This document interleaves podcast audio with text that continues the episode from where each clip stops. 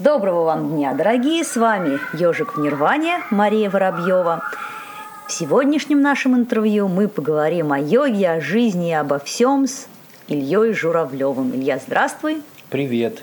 Да, ну что, поскольку, как обычно, людям интересно про людей, расскажи-ка нам, пожалуйста, как ты начал заниматься йогой.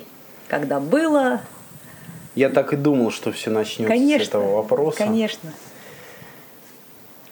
я начал заниматься, это был э, конец 95-го и начало 96-го года. Я учился на философском факультете тогда в РГГУ. И мы изучали в том числе и индийскую философию. У нас был достаточно длинный курс индийской философии. А, кстати, вот по оценке сейчас, вот хорошо вас, вам ее преподавали или так? Я уже не помню. Ну, то есть тогда было интересно, потому что я думаю, что на таком, на, на постсоветском уровне, вот на том уровне, как она описана в таких старых учебниках, типа Радха Кришна на двухтомник, угу. уже не было, конечно, марксистского какого-то уклона, но, но и не было той индологической информации, которая есть сейчас, вот современной на английском. То есть э, это была основная базовая такая программа индийской философии, где рассматривались Упанишады, вот, рассматривались йога-сутры, но в таком переводе Островской рудой, то есть который весьма далек от практики йоги, такой скорее подстрочник, да. Вот, и, э, и ну, гиту мы рассматривали. То есть, э, конечно, информации, например, о тех областях э, индологии, которые только сейчас развиваются активно, например, изучение тантрической традиции или история средневековой хатха-йоги, естественно, тогда этого в литературе не было. Но, но основная э, база индийской философии была, ведь э, в Упанишадах очень много есть. И э, мне было очень интересно. Да? Собственно говоря, больше меня привлекало, чем изучение западной философии. А почему? Ну, и было интересно, в этом была какая-то таинственность. Какой-то, я думаю, сейчас э, меня привлекал вот то, что сейчас называется трансперсональный опыт. Да? То, то, что достаточно очевидно прослеживается в индийских текстах. Да? То есть индийская философия никогда не была оторвана от каких-то практик. Да? То есть это не абстрактная система мышления, а это именно некая теоретическая база для определенных практик самореализации. Вот, поэтому, э, ну, недаром даже и в целом вот эти восточные религиозные традиции называют религиями опыта, да, то, что там все построено на индивидуальной практике адепта, который сначала читает какие-то э, постулаты, а потом с помощью определенных практик, да, он должен на прямом опыте испытать ну, то, что, то, что описано в источниках, в шастрах. По, по крайней мере, в идеале. Да? Вот, вот этот аспект мне нравился. Э, и э, наш преподаватель индийской философии, вот он мне и рассказал, что в посольстве Индии в Москве есть уроки йоги, да, и что можно вот э, упоминание практик йоги, которые мы встречаем там в индийских текстах, можно на опыте, так сказать, попробовать из рук, так сказать, аутентичного индийского преподавателя. Да? Тогда это ну, было очень в диковинку. И, собственно говоря, с ним мы вот с нашим преподавателем индийской философии первый раз и пошли в посольство Индии на занятия йоги. И э, мне понравилось, я остался заниматься в индийском посольстве – Преподавателя звали Джай Кумар Свамишри, он был из Майсора, выпускник Бангалорского йога-института Вивекананда Йога Кендра. То есть этот стиль йоги, он близок к более известной нашей аудитории, вот стилю с вами Шивананды.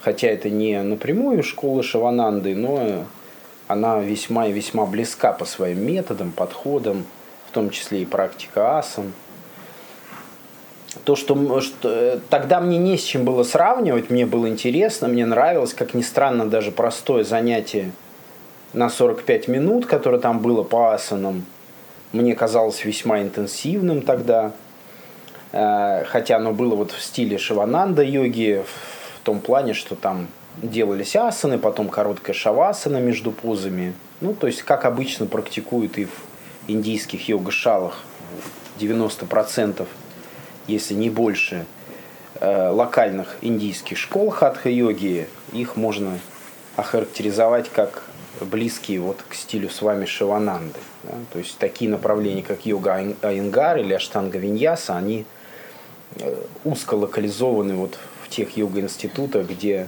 преподавали основатели, да, в Майсоре или в Пуне. А если вы в региональной Индии, так сказать, вы не найдете практически таких школ, где вот эти стили преподают. Да.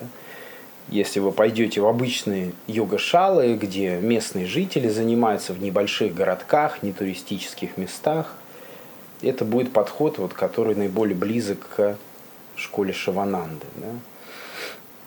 Но что мне, как сейчас я понимаю, почему мне повезло так, что я попал сразу с нуля в индийское посольство и вот к Джай Кумару Свамишри, потому что то, что он давал, ну и в соответствии с методом Бангалорского йога-института, достаточно ортодоксальным индийским подходом к йоге, это то, что Шивананда тот же называл пурна-йога, то есть полная или целостная то есть это, в принципе, пурна-йога – это термин, придуманный Шиванандой, чтобы белым людям объяснить да, особенности традиционного подхода к йоге, что дается не только практика асан, но все остальные ветви йоги тоже, хотя бы на начальном уровне. И бхакти-йога, и гьян-йога, и карма-йога, и, и э, э, все они считаются одинаково важными. Да? То есть нет перекоса в сторону практики исключительно физических поз, как это произошло на Западе. И, и вот Джакумар нам давал, мы пели мантры, мы делали пранаямы, делали медитацию, Чидака Шадхарана, вот как раз такую же созерцание межбровного центра, как Шивананда йоги дают. А народу много ходил туда? Ну, не знаю, человек 25, может, было.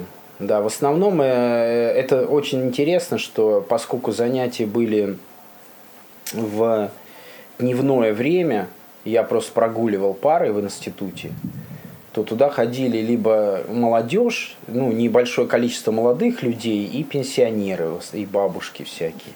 Потому что остальные люди работали в это время. Почему-то там все занятия по йоге были по будним дням в дневное время как-то так было устроено. Но они были бесплатными. То есть это оплачивало зарплату преподавателю посольства Индии. Это индийский культурный центр при посольстве. У них были вот курсы танцев.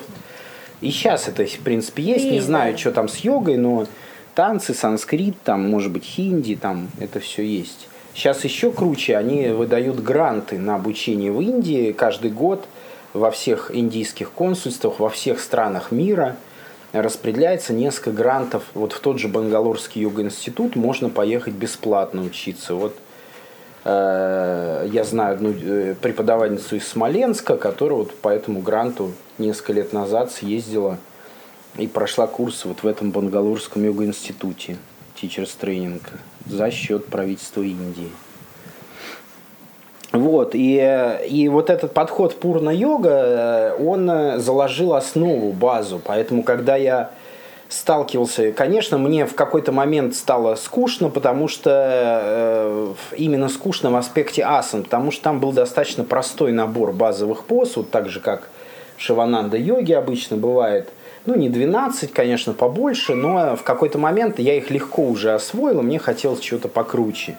И я стал искать другие источники, как бы, где можно позаниматься йогой. Ну, тогда, в 90-е годы, таких точек в Москве было очень мало. Был центр йоги Айнгара, самый старый, может быть, центр в Москве, потому что он с 89 -го года. Вот, но это отдельная совершенно, да, империя йоги со своими правилами, своим подходом, сильно дистанцированная от остальных школ йоги, да. И, э, и было пара мест, вот, где преподавали ученики Андрея Сидерского. Вот Игорь Субботин вел со Светой Щегловой. Вот, э, у них Миша Баранов, насколько я помню, начинал. Да, да. Но я эпизодически там несколько раз был на каких-то занятиях э, и на семинарах Сидерского, который, когда Игорь Субботин его в Москву привозил. Это вот тогда же, может, 96-97 год. Вот, и, и в итоге я попал... Э, а в индийском посольстве, еще когда я туда пришел, там уже занималась Ольга Буланова. Она раньше начала туда ходить. Ну, и, э, и представлять ее не нужно, это известнейший да, преподаватель в России. И, и Ольга мне рассказала, что вот есть еще Аштанга Виньяса, да, что есть такой Игорь Медведев, который в подвале на Коломенской, метро Коломенская в Москве, он ведет Аштанга Виньясу, стиль Потапхи Джойса. И что это интенсивный такой силовой стиль, что вот это определенный вызов и так далее. Вот то, что как раз мне было интересно. Когда я уже, мне стало скучновато делать вот простые позы и ложиться после каждой позы в шавасану отдыхать.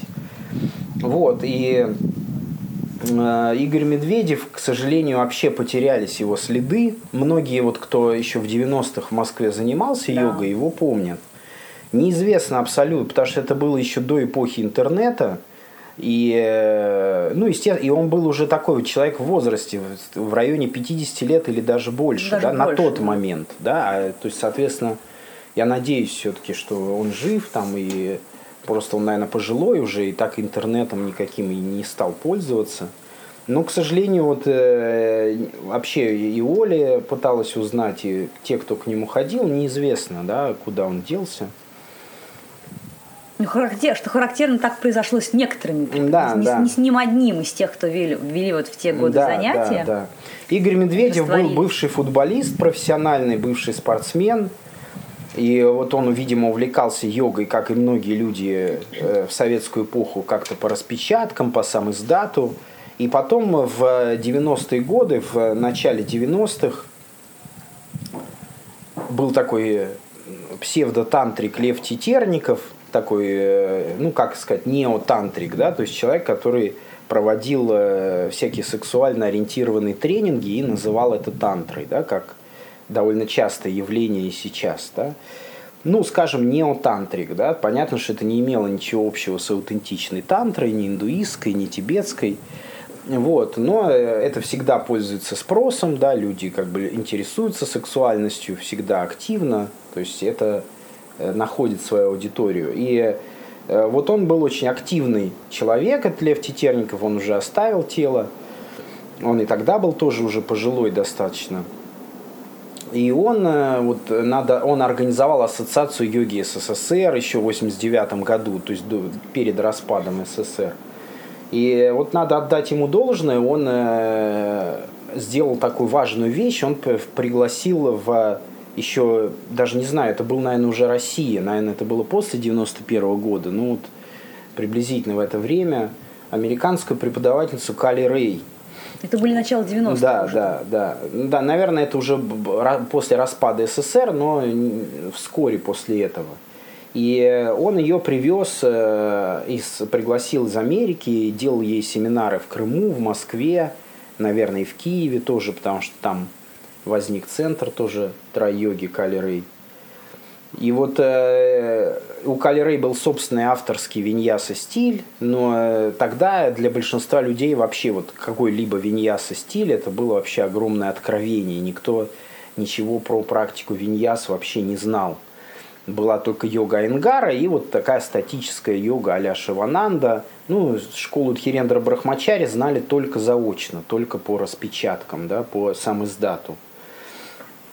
Вот, и, э, соответственно, э, вот Игорь Медведев этот попал к Кали Рей, сначала он троюгу практиковал и даже, по получил от нее сертификат преподавательский.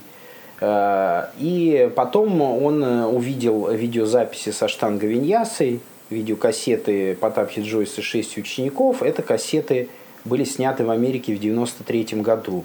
Их привез Андрей Лапа, а вообще, как, а, хотя Андрей Лапа любит критиковать Аштанга Виньясу, как известно, да, но именно если проследить, именно он э, этот стиль привез в бывший СССР. Никто ничего не знал про Аштанга Виньясу, пока Андрей Лапа не попал в Майсор к Потапхи Джойсу, не позанимался там и не привез э, первые видеокассеты в Москву которые люди стали переписывать, конечно, активно друг у друга и по ним заниматься. Вот. И Игорь Медведев тоже вот по этим видеокассетам освоил аштанга виньясу самостоятельно. И, и начал, стал таким фанатом этого стиля, начал ее преподавать. Интересно, что поскольку он осваивал по видео, там не слышно дыхания Уджаи на этом видео. Вот по Тапхи Джойс 6 учеников, там нет подзвучивания дыхания. Там просто голос Потапхи Джойса считает, микрофон далеко. И э, поэтому Игорь давал точно очень первую серию Аштанги, но без дыхания Уджаи и без дришти. Вот. Но Банхи, по-моему, он давал, потому что, э, видимо, у Кали Рей тоже используются они. И, в общем, он э, давал только первую серию, иногда там он вторую, там элементы давал но зато каждый день он вел практически и очень недорого. То есть у него были скидки для молодежи, для студентов. И для пенсионеров. Да, и реально это вот в 90-е годы было трудно очень с деньгами, и был экономический кризис сильный. И он вот в этом плане не совершенно был не жадный, да, то есть он очень за очень, я не помню, конечно, какие суммы, но это были очень посильные суммы даже для студента. И вот у него, ну, не, пару лет точно я ходил и делал первую серию у него, и это подтянуло к практику асан. Вот.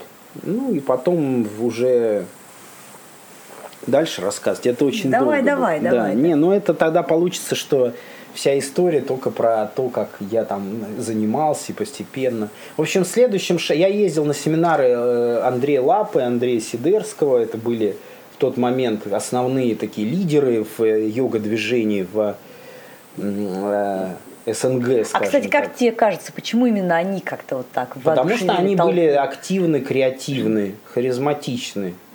И как бы, хотя каждый из них это отдельный характер, отдельный, так сказать, лидер, и стили отличаются, вот, и подход отличается, и даже мировоззрение этих преподавателей разное – достаточно радикально отличается. Вот. Но каждый из них по-своему был ярок и интересен в тот момент. Да? Сейчас, например, я, конечно, могу оценивать с, с, с точки зрения опыта обучения в разных аутентичных индийских школах, да?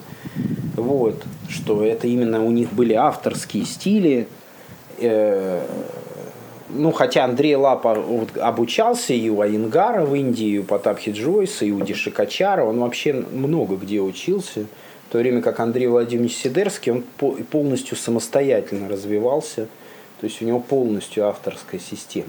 Ну и Андрей Лапа создал полностью авторскую систему. Вот. На тот момент были еще какие-то э, лидеры, но проходившие мимо нас. Там был Бойко, там, да, то есть ну, такой подход – не хочется говорить плохих слов, ну, как бы костный, да, скажем так, и мировоззренческий, очень такой хейтерский, да, то есть с критикой абсолютно всех известных ему школ йоги, абсолютно всех, да, кроме его самого, естественно, да. И в плане практики асан это, ну, как бы чрезвычайно смягченный подход, то есть, ну, смягченный уже порой до абсурда, да. Но это скорее как-то рассматривалось как для пенсионеров, что-то, ну, никто... Терапия какая-то. Никто, да, из моего окружения особо не интересовался. Только когда Бойко издал книгу, э, где он э, оскорбительно высказывался о всех известных учителях йоги, в том числе и об АКС Айнгаре, по книге которого он, собственно, начал сам заниматься йогой, да, и, и даже с которым встречался, и Айнгар там очень растроганный, подписал ему значит, автограф поставил на сам издатовской книге Йога Дипика, э, по которой Бойко с нуля сам занимался йогой. Ну и после этого он написал, что йога Энгара это безмозглая гимнастика да, в своей книге. Ну, то есть э, я не понимаю такого, да, то есть отношения.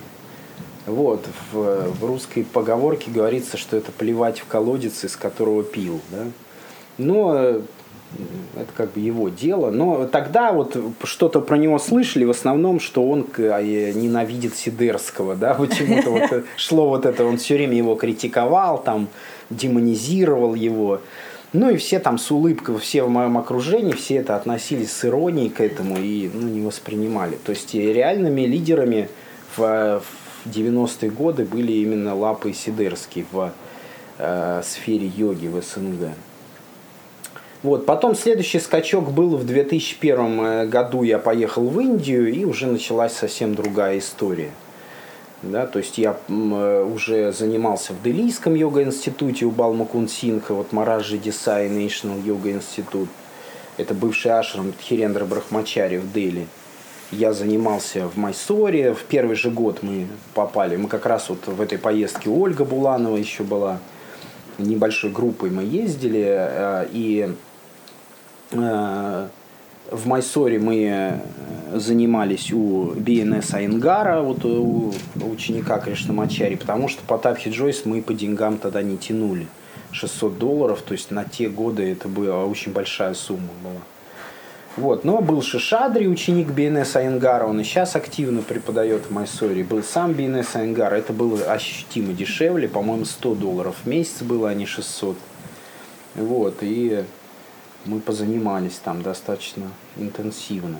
Ну и так далее. То есть я посещал и разные другие ашрамы, там и прошел в какой-то момент и в Шивананда ашраме преподавательский курс.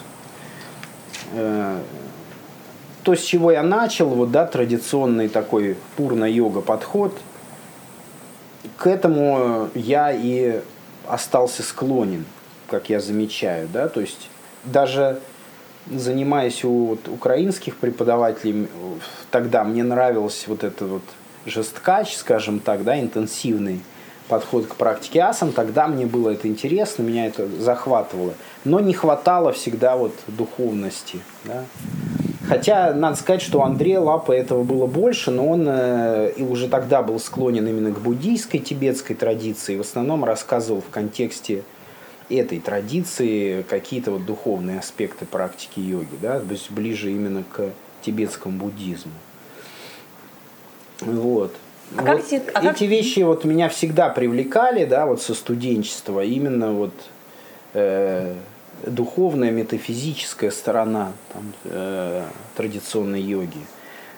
Многие пришли в йогу именно как, э, потому что там что-то у них болело, то есть как к терапии, да, начали заниматься в первую очередь как терапии. Вот у меня этого не было, ничего у меня не болело, вообще я не жаловался как бы на здоровье никак. И то есть я в йогу пришел именно из интереса к метафизической стороне этого учения. А как тебе кажется, почему вот в наследии так называемом Кришнамачарьи этой метафизической стороны сильно меньше, чем в той же бихарской школе йоги? А, это связано именно с э, спецификой не Кришнамачарьи, потому что он-то давал все это как я это понял, я прошел преподавательский курс у Шриватса Рамасвами, э, ученика Кришнамачари, которого более 30 лет лично с ним обучался в Мадрасе. Он пришел к нему подростком и вот около 30 лет обучался регулярно. Вот. И что, что интересно, что Шриватса Рамасвами больше никогда ни у кого не учился йоге, то есть Кришнамачари был его единственным гуру, поэтому он передает вот очень аутентично, да, то есть он как капсула времени такая, да, то есть передает только то, что давал Кришнамачари. Он многих вещей из современной йоги даже не знает, да, то есть, например, вся современная пастуральная йога испытала так или иначе сильное влияние йоги Айнгара, потому что личность Айнгара настолько мощная была и Э, он настолько широко распространил практику асам, что даже аштангисты многие все равно имеют влияние йоги Айнгара и так далее, да.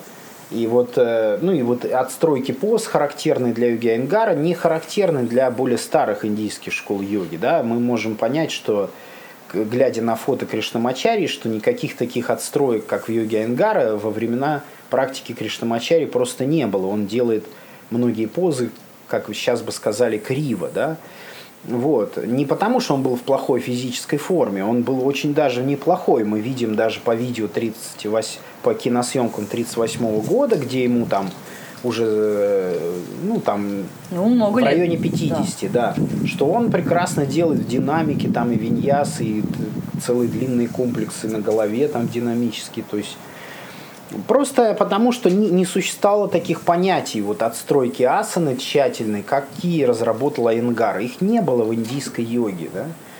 И да, вот в такой олдскульной. Да? И поэтому, например, когда Шриватса Рамасвами вот э, нам преподавал на тичерзе, и вот там он дает какую-то позу, и его спрашивают, а вот здесь там палец ноги, вот, вот так повернуть, вот, вот такой, сколько угол должен быть, там 30 там, градусов или... И он смотрит, я понимаю, что он не понимает, а в чем вопрос. Он говорит, да как вам удобно, так и ставьте. То есть он э, не знаком вообще с понятиями вот такой тщательной отстройки поз, да, и он, у него такое замешательство, он как бы, а какая разница, типа, ну, то есть это было, такие вещи вообще не принимались во внимание, да, в э, йоге, в хатха-йоге старых школ, да, потому что основа была это дыхание, работа с бандхами, то есть вот эти внутренние аспекты. Поза имела вот такой тренировочный смысл, но не, не, не ей э, важности как бы практики поз как таковых и их геометрической отстройки много не придавали. То есть тот же Рамасвами рассказывал интересную вещь, что когда приводили подростков к Кришнамачаре учиться, он, э, значит, их тестировал, он сажал их в подмасану, ну, поскольку любой индийский подросток в те времена мог сесть под масану. Люди сидели на полу с детства, и у них тазобедренные были раскрыты. Даже не занимаясь йогой, почти любой индиец тогда мог сесть под масану очень быстро или даже с нуля. Вот, и и он сажал их в под... Он тестировал так этих подростков. Он э, говорил, так, сядь в подмассу, закрой глаза, мысленно повторяй мантру Ом, пока я не скажу остановиться. И с часами садился и смотрел, кто сколько просидит, не отвлекаясь. И если подросток мог сидеть долго, там около часа, не открывая глаз, не меняя положение, не отвлекаясь, такого э, ученика он сразу начинал обучать пранаямам и техникам дхараны, да, ну, то есть э, то, что должно привести к медитации, к тхьяне. Он давал им там джа, биджа мантры повторять с определенным сосредоточением на чакрах, давал пранаямы, да. То есть он считал, что их не нужно обучать асанам. Да? То есть, ну, там он мог им дать Сури Намаскар с мантрами, как утреннюю ритуальную практику. Правда, Сури Намаскар с мантрами по Кришнамачаре, он около часа занимает, там очень длинные мантры используются еще э, ведийские, как бы, да. И э, то есть, ну, как вот просто, и то скорее как ритуальный комплекс, да, ну и заодно небольшая разминка. То есть он говорил, что это, как Рамасвами по-английски сказал, это natural born yogis, то есть это э, прирожденные йоги. Да? То есть те Кришнамачари считал, что если подросток может и обладает такой способностью концентрации и с, с таким стабильным сознанием, то он практиковал йогу в прошлых жизнях, и поэтому ему нужно сразу приступать к внутренним практикам, к пранаямам, дхаранам там, и так далее. То есть ему не нужно тратить время на асаны. И, а кто был беспокойный, он давал интенсивную вот такую силовую практику, атлетическую и так далее. И, ну или кто был физически, может быть, да, там очень слаб там и так далее. Ну, то есть практика у Кришнамачари была очень сильно индивидуализирована, что исчезло в йоге Айнгара и у Потапхи Джойс. Вот, и э, это показывает этот момент интересный. Я вот только от Шриватса Рамасвами я услышал эту историю, что не придавалось такого значения практике асан, как сейчас современной пастуральной йоге. Да? И даже Кришнамачари, которого вроде бы считают отцом современной пастуральной йоги и винят в том, что он значит, привнес там столько физкультуры, там, да, вот, там книга вот этого Йога Бади, как кто автор? Э, Марк Синглтон. Да, Синглтон, да. То есть, где он там э, выискивает какие-то элементы гимнастики, там, э, и, и ему очень важно подать, что вот, видите, Кришнамачарья, там, вот этот упор на руках, он взял там из гимнастики английских солдат. Ну, то есть, какие-то, по сути, мелочи, то есть ну, какие-то несколько физических поз, да, и это он мог, конечно, заимствовать, почему бы и нет. Он и на канатах там их подвешивал, да, Кришнамачарья. Э, он брал из Малакхамба, там из индийской акробатики какие-то приемы, он брал у борцов. То есть э, это просто была, это взять, была принципе, творческая да. лаборатория, да, в плане работы с телом, но почему она была? Потому что он не, не, это не воспринимал всерьез. Это было, ну, скорее для него просто забава. Вот какие еще можно там придумать позы и так далее. Это не воспринималось как, собственно, серьезная уже йога садхана, а только лишь подготовка тела, да, чтобы увлечь там молодых, да, то есть как-то самому размяться, потренироваться. То есть и, и делать из этого вывод, что он значит, под влиянием англичан создал некий новый подход к йоге, да, то есть это натянуто, мне кажется. То есть все, что касается аутентичной традиционной йога-садханы, то есть пранаямы, мантры, философия, все это э, ритуальная часть, да, э, пуджи там он проводил регулярно, и, и ученики его проводили и так далее – и все это у него осталось вполне кондовое, аутентичное, олдскульное, да, никаких там, значит, э, революционных изменений в этих вещах он не делал. То есть все его эксперименты касались только значит, физических упражнений, да, потому что им не придавалось большой важности с точки зрения традиционной йоги. Вот. И, а, и отцом современной хатха-йоги он стал не по своему намерению, да, а просто потому, что его ученики Джойс и Энгар э, в какой-то момент стали очень популярными на Западе, через них.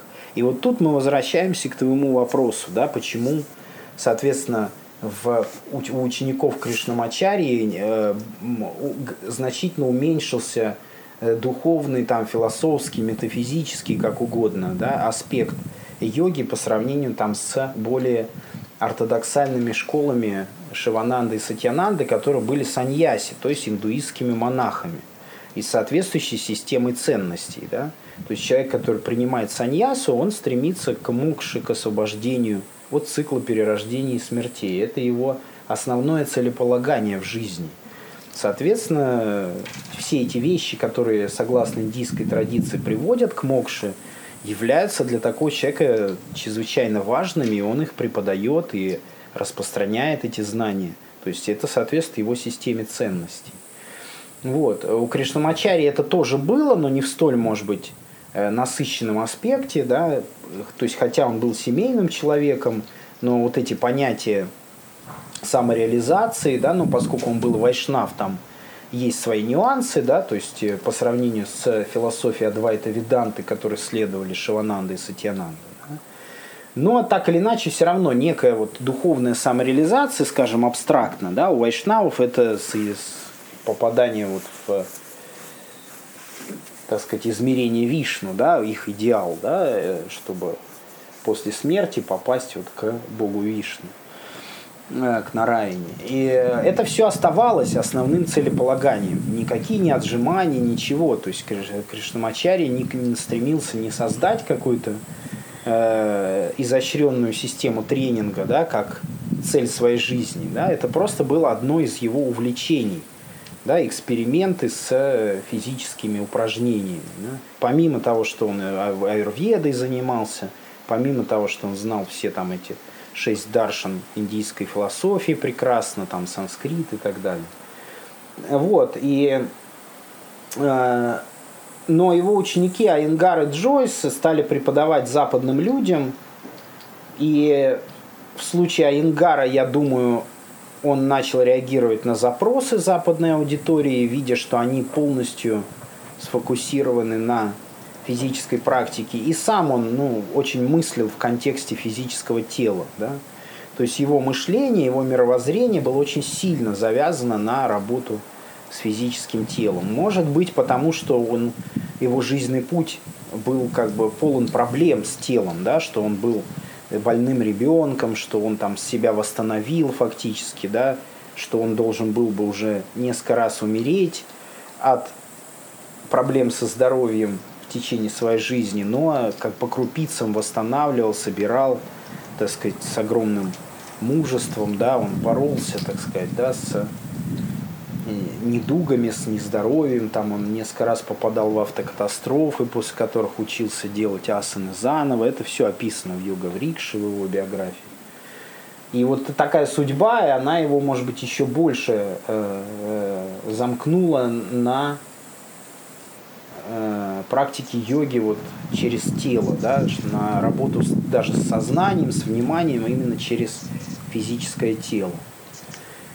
Вот. Что касается Джойса, э, у него очень забавно, то есть э, э, когда его спрашивали ученики, это Дэвид Свенсон рассказывал, а когда мы будем практиковать, собственно, йогу Патанджали, да, вот эти вот протиахару, там, пранаяму Джойс давал, но только тем, кто освоил третью серию, то есть единицам, по сути.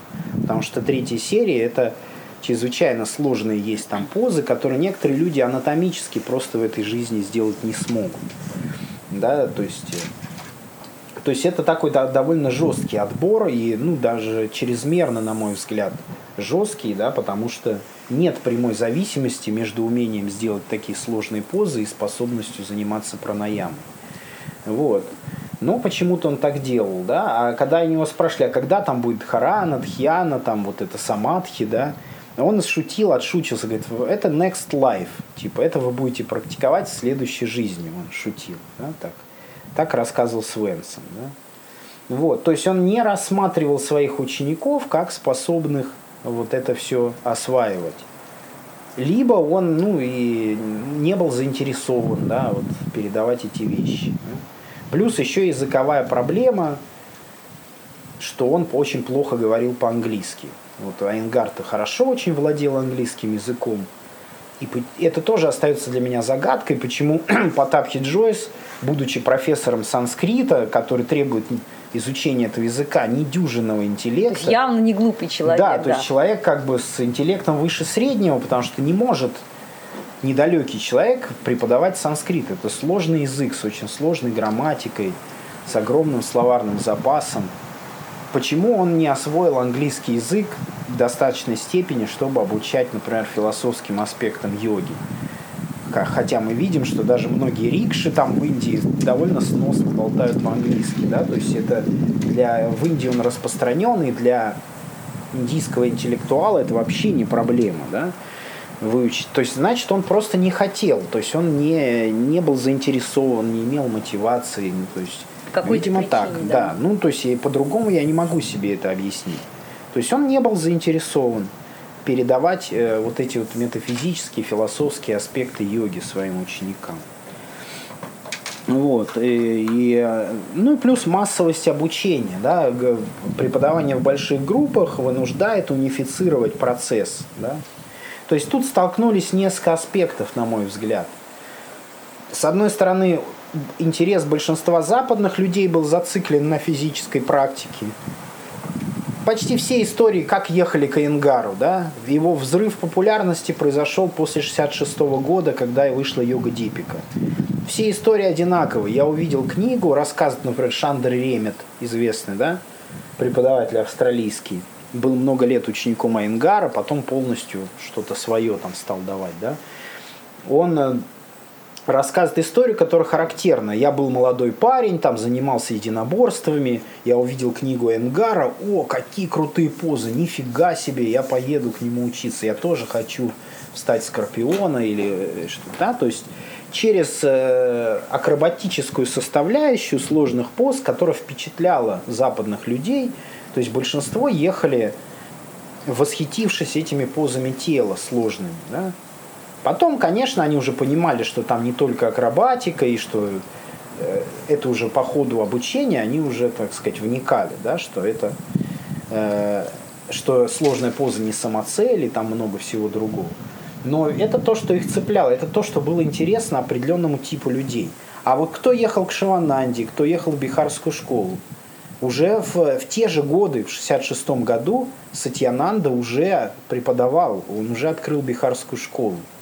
Он уже проводил тичерс-тренинги, где давал все медитации, работу с мантрами, массу практик раджа-йоги преподавал. Бхакти там и все, все, все эти вещи. К нему ехали другие люди, тоже западные люди, но те, кто интересовался религиозной, духовной стороной индийской традиции. Да? То есть те, кого вот как раз это привлекало. В результате там хатха-йога очень в минимальном уровне присутствует – то есть те же там по 40 минут какие-то простые занятия, зато большой объем внутренних практик там и так далее. Ну, это соответствует, собственно говоря, и аутентичной картине, да, где практика асан, даже вот если взять там средневековую хатха-йогу, реконструировать да, по прадипике и так далее, то же самое. Да, практика асан является подготовкой тела к пранаяме и не более того. То есть явно она не занимала львиную долю, так сказать, времени практикующего. Да? Вот. А ты сам зачем, почему стал занятия вести?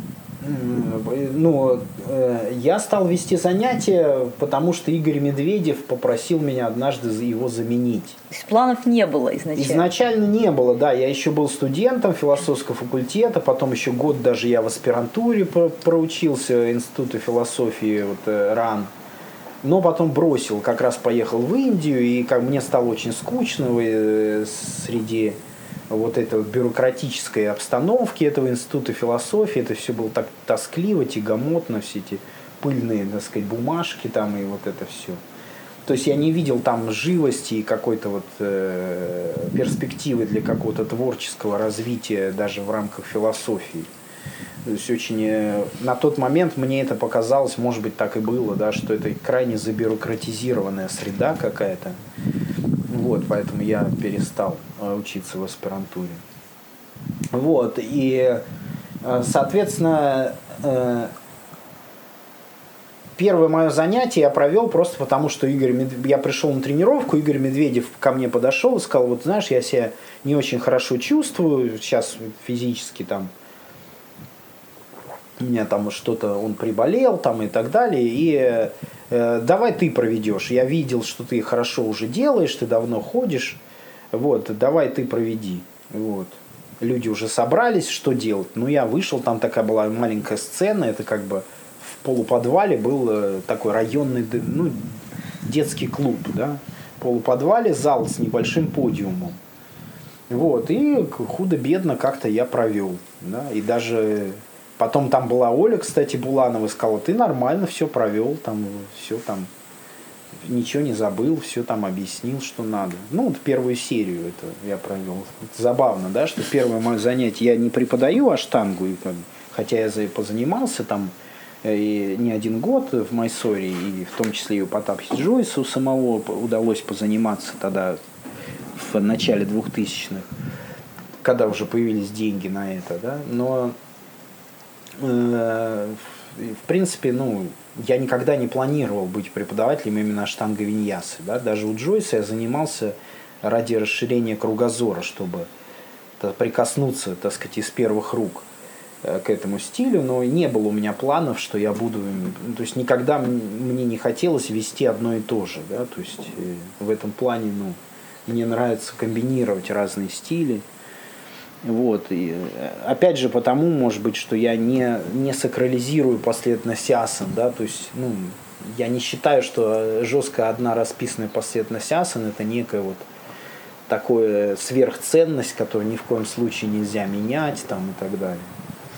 Вот. Ну, собственно, и у Кришнамачари этого не было. Это именно идея Потапхи Джойса, да, зафиксировать эти последовательности и не разрешать преподавателям э, вносить в них какие-то изменения.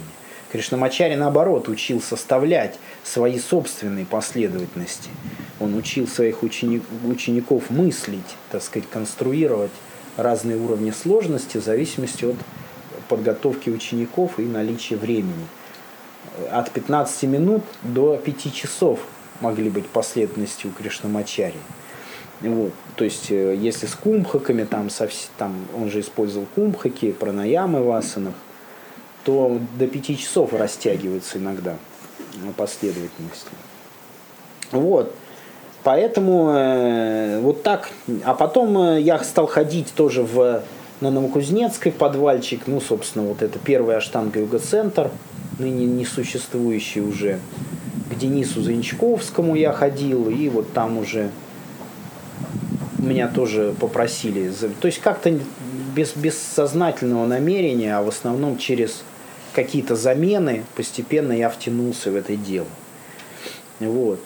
Ну и в итоге получилось так, что в принципе сразу после института я уже, э, уже что-то вел, да, то есть ни на каких работах я в принципе никогда на таких вот, так сказать, мирских, да, или как это сказать, Обычная нормальная работа. Вот, ни на каких, да, нормальных работах я никогда в жизни не работал. То есть у меня вот такая ситуация интересная, что сразу после университета я уже преподавал йогу, и так всю жизнь я вот, собственно, этим занимался. Не приходилось мне э, ходить в офис там или, так сказать, что-то вот такое вот, как, как нормальные обычные люди, значит, да. Ну и как вот за это время у тебя поменялось? Как ты вел занятия тогда, вот 20 с лишним лет назад, и что сейчас? Как?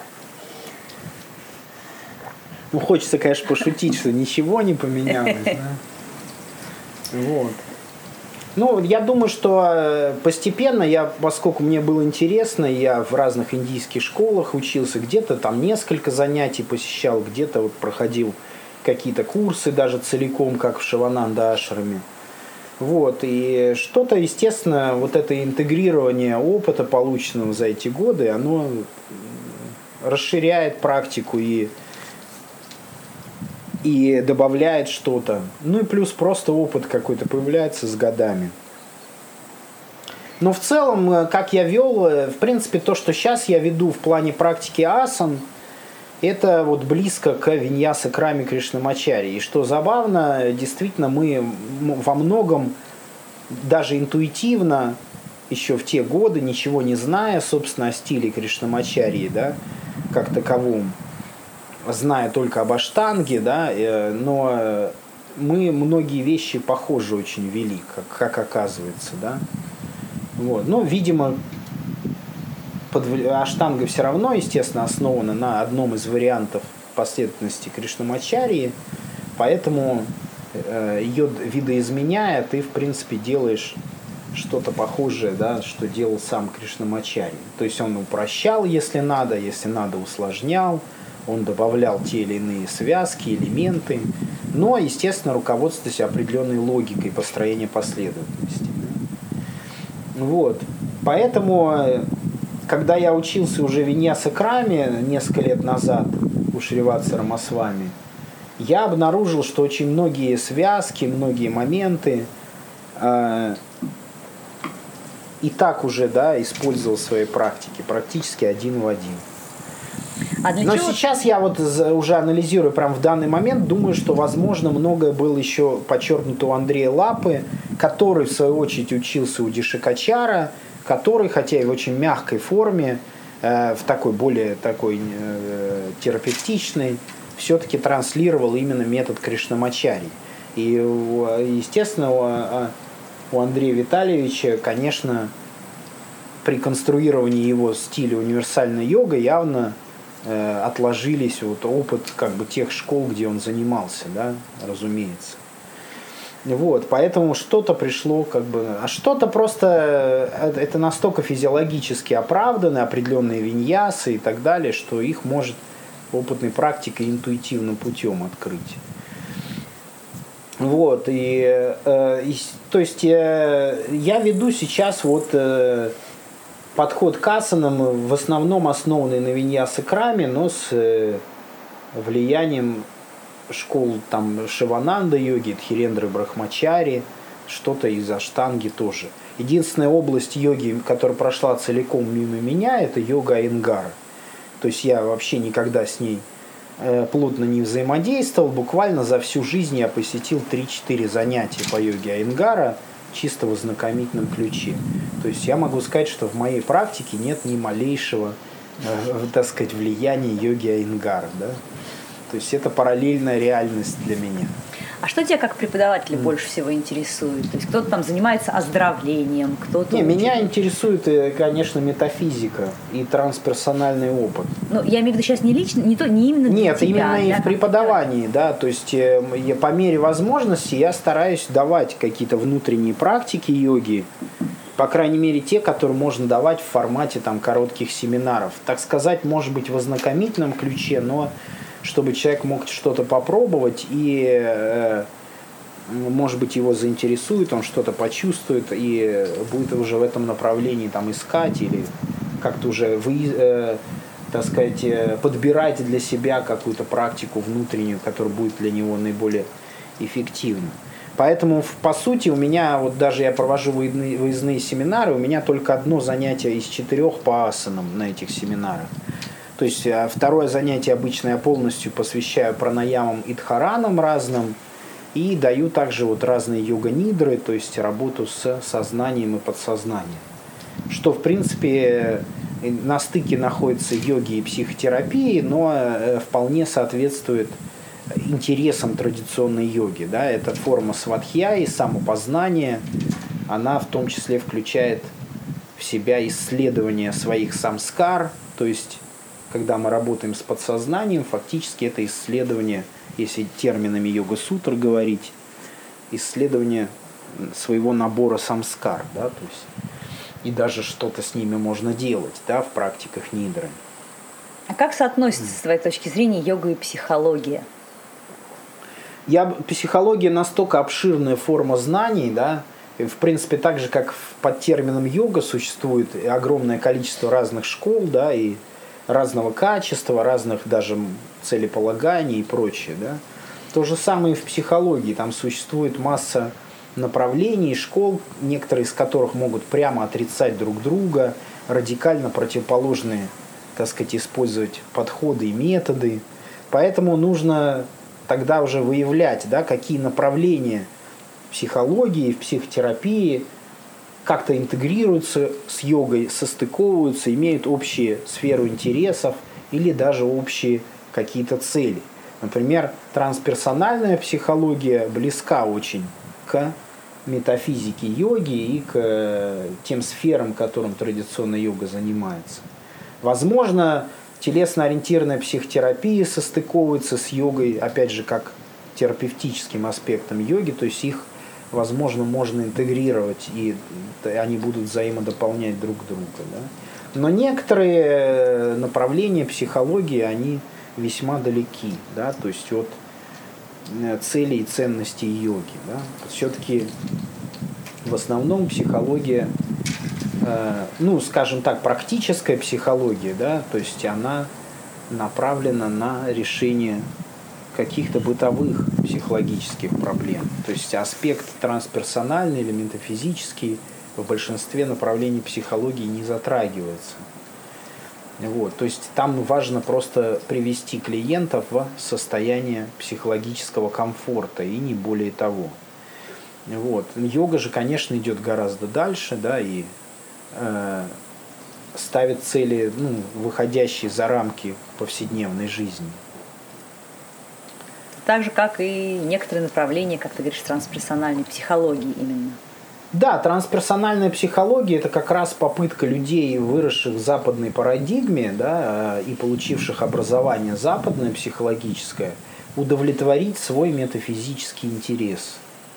То есть, сталкиваясь с сферами непознанного, но не в состоянии принять восточную, так сказать, систему ценностей и идей в силу так сказать, культурного различия, да, и они пытаются интегрировать те элементы восточных учений, которые считают приемлемыми для себя. Да. Вот, то есть, э, ну, это, но, но э, ценно это тем, что это дает возможность людям, которые воспринимают восточную духовную культуру как чуждую и поэтому немного побаиваются и отстраняются от нее.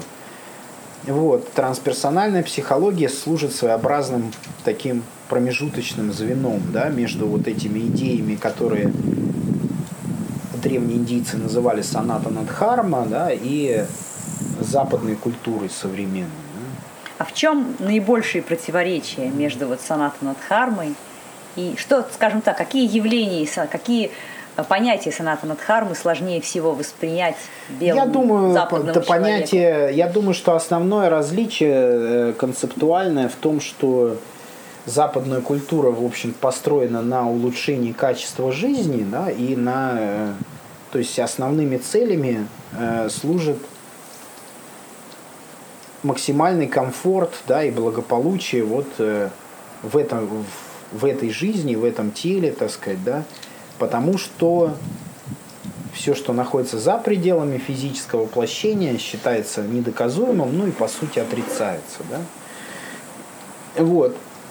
А, естественно, индийская вся традиция, она в этом плане трансперсональная, то есть, да, вот эти все древние тексты нам постоянным рефреном говорят о приходящести, бренности да, материального существования, о невозможности абсолютного или какого-то возвышенного э, счастья, вот, э, о, воз, о невозможности получить его через материальные предметы и так далее, да, что никакие блага материальные не дадут тебе полного удовлетворения, все эти виды удовольствия приходящие и так далее. И все это как вот еще в Катха. Это все уже в самых старых Упанишадах описано, например, в Катха Упанишаде, да, вот то, что в свое время Шанкарачарья в 8 веке нашей эры выделил 10, как он считал, самых старых Упанишад. Мы не можем уже этого проверить, какие из них самые старые, потому что нет точных датировок Упанишад, да, то есть мы можем условно разделить, что какие-то Упанишады относятся к периоду до нашей эры, какие-то, как, например, тантрические Упанишады по кундалини-йоге, да, там, они относятся там, к раннему средневековью. Но допуски очень большие, точных датировок нет. Вот, но, но достаточно общепринят в Индии вот этот список старых Упанишад, который Шанкарачарья вот охарактеризовал и откомментировал как наиболее древние. И вот одна из них – это популярная Катха Упанишада, и там все эти вопросы уже поднимаются, да. То есть то, что это как раз, если почитать Катху Упанишаду, там, кстати, и термин йога как духовная практика, э, одно из самых ранних упоминаний, да, вот, термина йоги как практики самореализации, самопознания. Именно в Катха Упанишаде встречается. И, ну, там Ферштейн, например, вообще относится, что Катха Упанишаду к периоду две с половиной тысячи лет до нашей эры. Но все это весьма условно, да? потому что устная традиция и нету э, инструментов, чтобы точно датировать. Можно там на несколько сотен, на несколько веков сдвигать туда-сюда, и это будут все гипотезы. Да? Вот, но, э, соответственно, там вот как раз вся эта история, да, с этим Начикетосом, которого интересует, есть ли жизнь после смерти или ее нет, да, и вот там в литературной форме показано, да, вот это уже философия о том, что никакие материальные блага, никакой комфорт, никакое, как сейчас говорят, качество жизни не является источником счастья и покоя и обязательно кончается. Да? Вот. И он, когда ему э, Ямарадж, царь загробного мира, предлагает все эти царства, там и э, земли, абсар там каких-то прекрасных и так далее, то есть этот мальчик, вот, этот персонаж, да, он вот выражает как раз идеи Саната Надхарма. Он говорит, что я не возьму все это с собой в могилу, да, все это кончится, все это будет для меня неважно, когда я умру, да, а вот э, я хочу знать другое, да, что стоит за всем этим, да, что там находится дальше. Вот, то есть вот э, вся то, что мы говорим саната надхарма, сейчас этот термин в современном культурном контексте политизирован из-за вот, вот этого движения хиндутва и так далее. Ну, то есть он превращен в один из терминов современной индийской политической пропаганды. Но, естественно, это лишь временное использование, я не его имею в виду. Это так же, как немцы использовали свастику, да, понятно, что это символ э, древнейший с совсем другим значением. Я имею в виду, когда говорю соната Надхарма, именно вот определенный набор ценностей, идей, который лежит в основе индийской духовной философии и практики, да, и, и при соответствующих этой философии, ну, скажем так, психопрактик, да. Вот, и э, э, вот э, эти идеи о приходящести материального мира и о том, что существует что-то за рамками материального существования и невозможно, да, э, невозможно остановить, да, вот это вот состояние материального комфорта, да, то есть вот это вот материальная реальность, она обязательно разрушится, да, она обязательно видоизменится, и э, делать на нее ставку, да, это недальновидно. Вот, то есть вот это прямое противоречие вот западного и восточного мировоззрения. Да, то есть, и на Востоке были люди, которые имели этот опыт еще при жизни, да, заглядывания за грань материального существования. И эти люди были настолько убедительны, что их учениям следовали. Да? Потому что если бы они не были убедительны, никто бы их не слушал и не верил бы им. Да? То есть э, на Западе таких людей уже давным-давно, как бы, видимо, не встречалось ввиду отсутствия соответствующих практик, чтобы достичь состояния такого человека. Поэтому, э, соответственно, эти трансперсональные аспекты были полностью нивелированы. Ну, то есть, с твоей точки зрения, западному человеку для того, чтобы как-то этого, к, этому, к этому прикоснуться, все-таки следует искать некую традиционную школу или учителя. Да, я думаю, что так. С вами же, но тут, конечно, встает жесточайший вызов как бы перед западным человеком, потому что он оказывается буквально в море фейка, да, то есть когда все, что касается духовности, особенно если к этому интерес есть у западных людей с деньгами, да, то они окунаются в, так сказать, океан ложных предложений, да, то есть это действительно чрезвычайно трудно найти действительно человека, который обладает вот этими возвышенными качествами и вот этим глубинным опытом духовным. Потому что первое, с чем сталкивается искатель, это фейк, который наиболее активно себя рекламирует и так далее. Но это то, через что надо пройти. Это тоже своеобразный отсев, да, вот. Э, я считаю, что э, даже в самой Индии были случаи самореализованных людей, как Романа Махарши, но они редки достаточно. Вот. То есть они поэтому и стали так известны, что это э, очень редкие явления. Вот, что бесспорно на каком-то этапе человеку нужна и поддержка, и обучение у более опытного вот в этих вещах человека. Да? То есть э, вопрос только, чтобы это действительно был опытный человек, и чтобы он вам еще и подходил.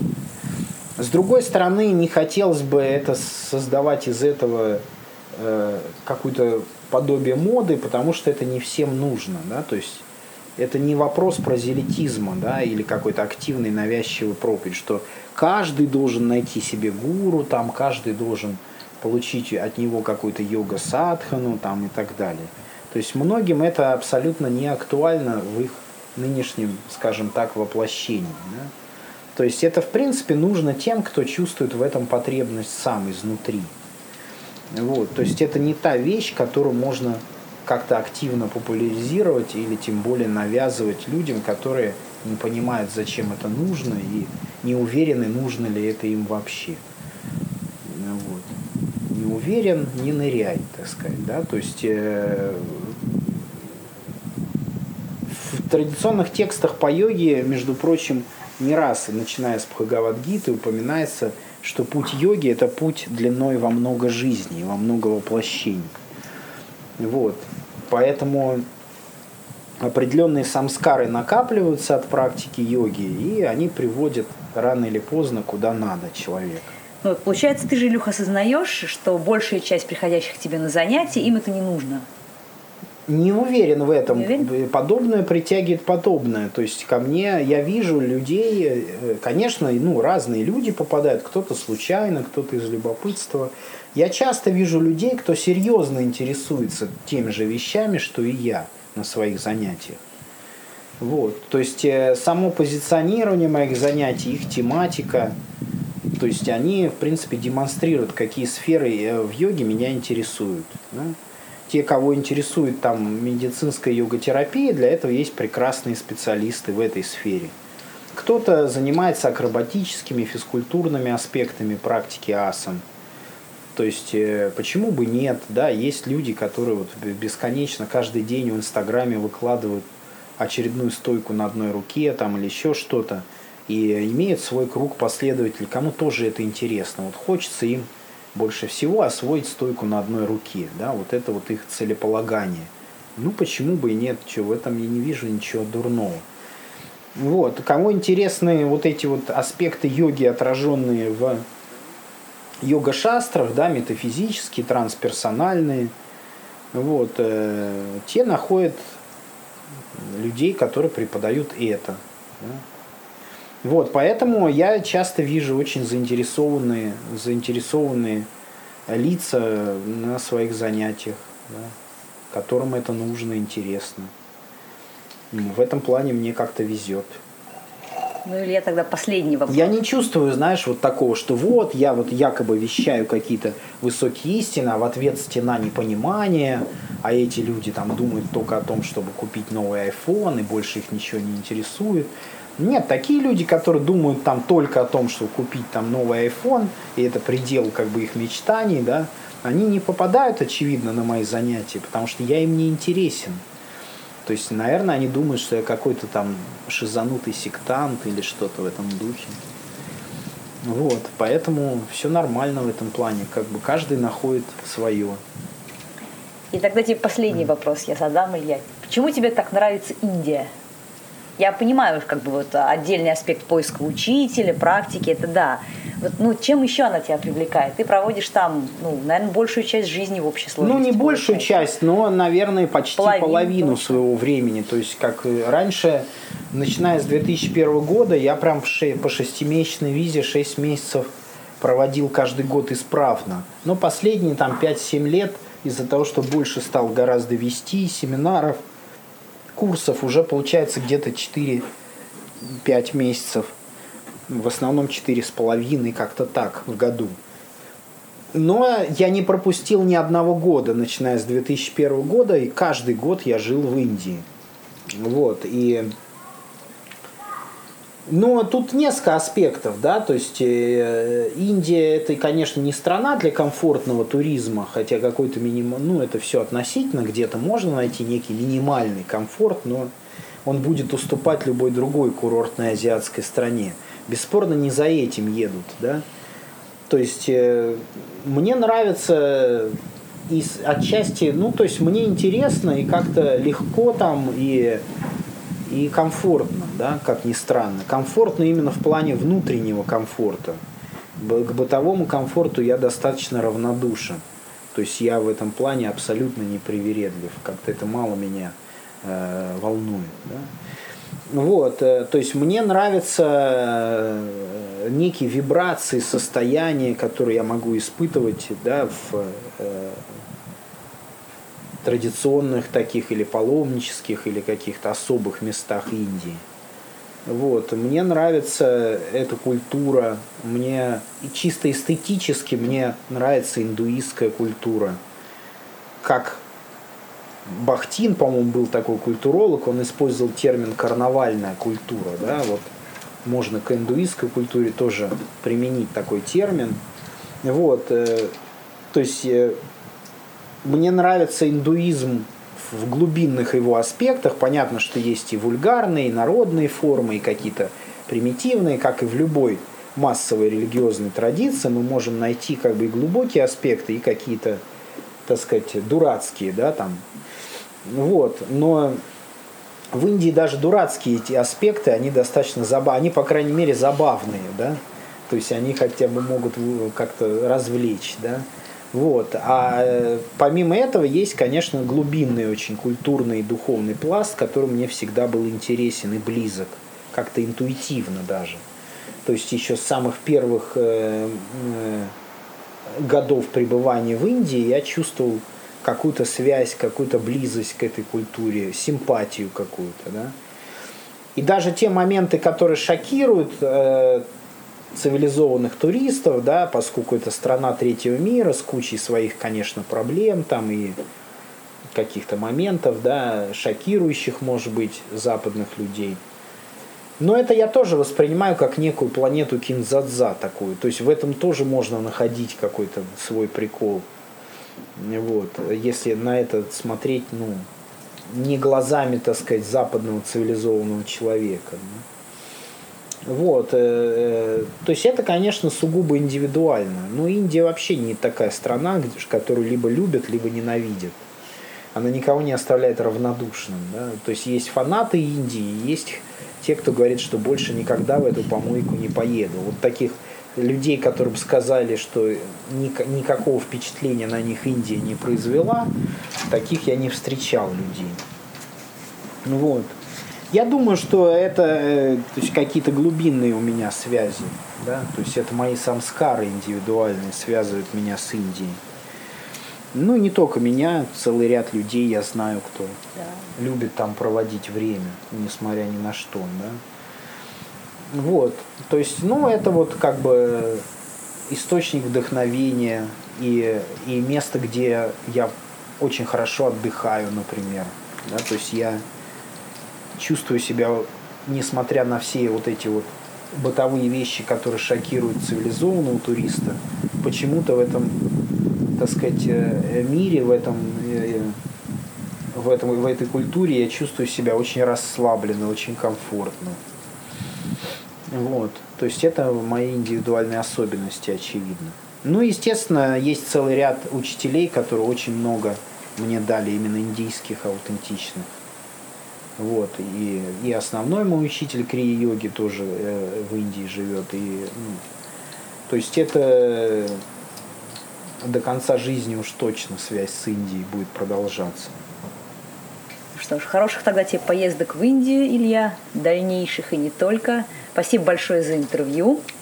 Да, вам спасибо. Да, с вами был Ежик Нирвани, Мария Воробьева. Всего вам доброго.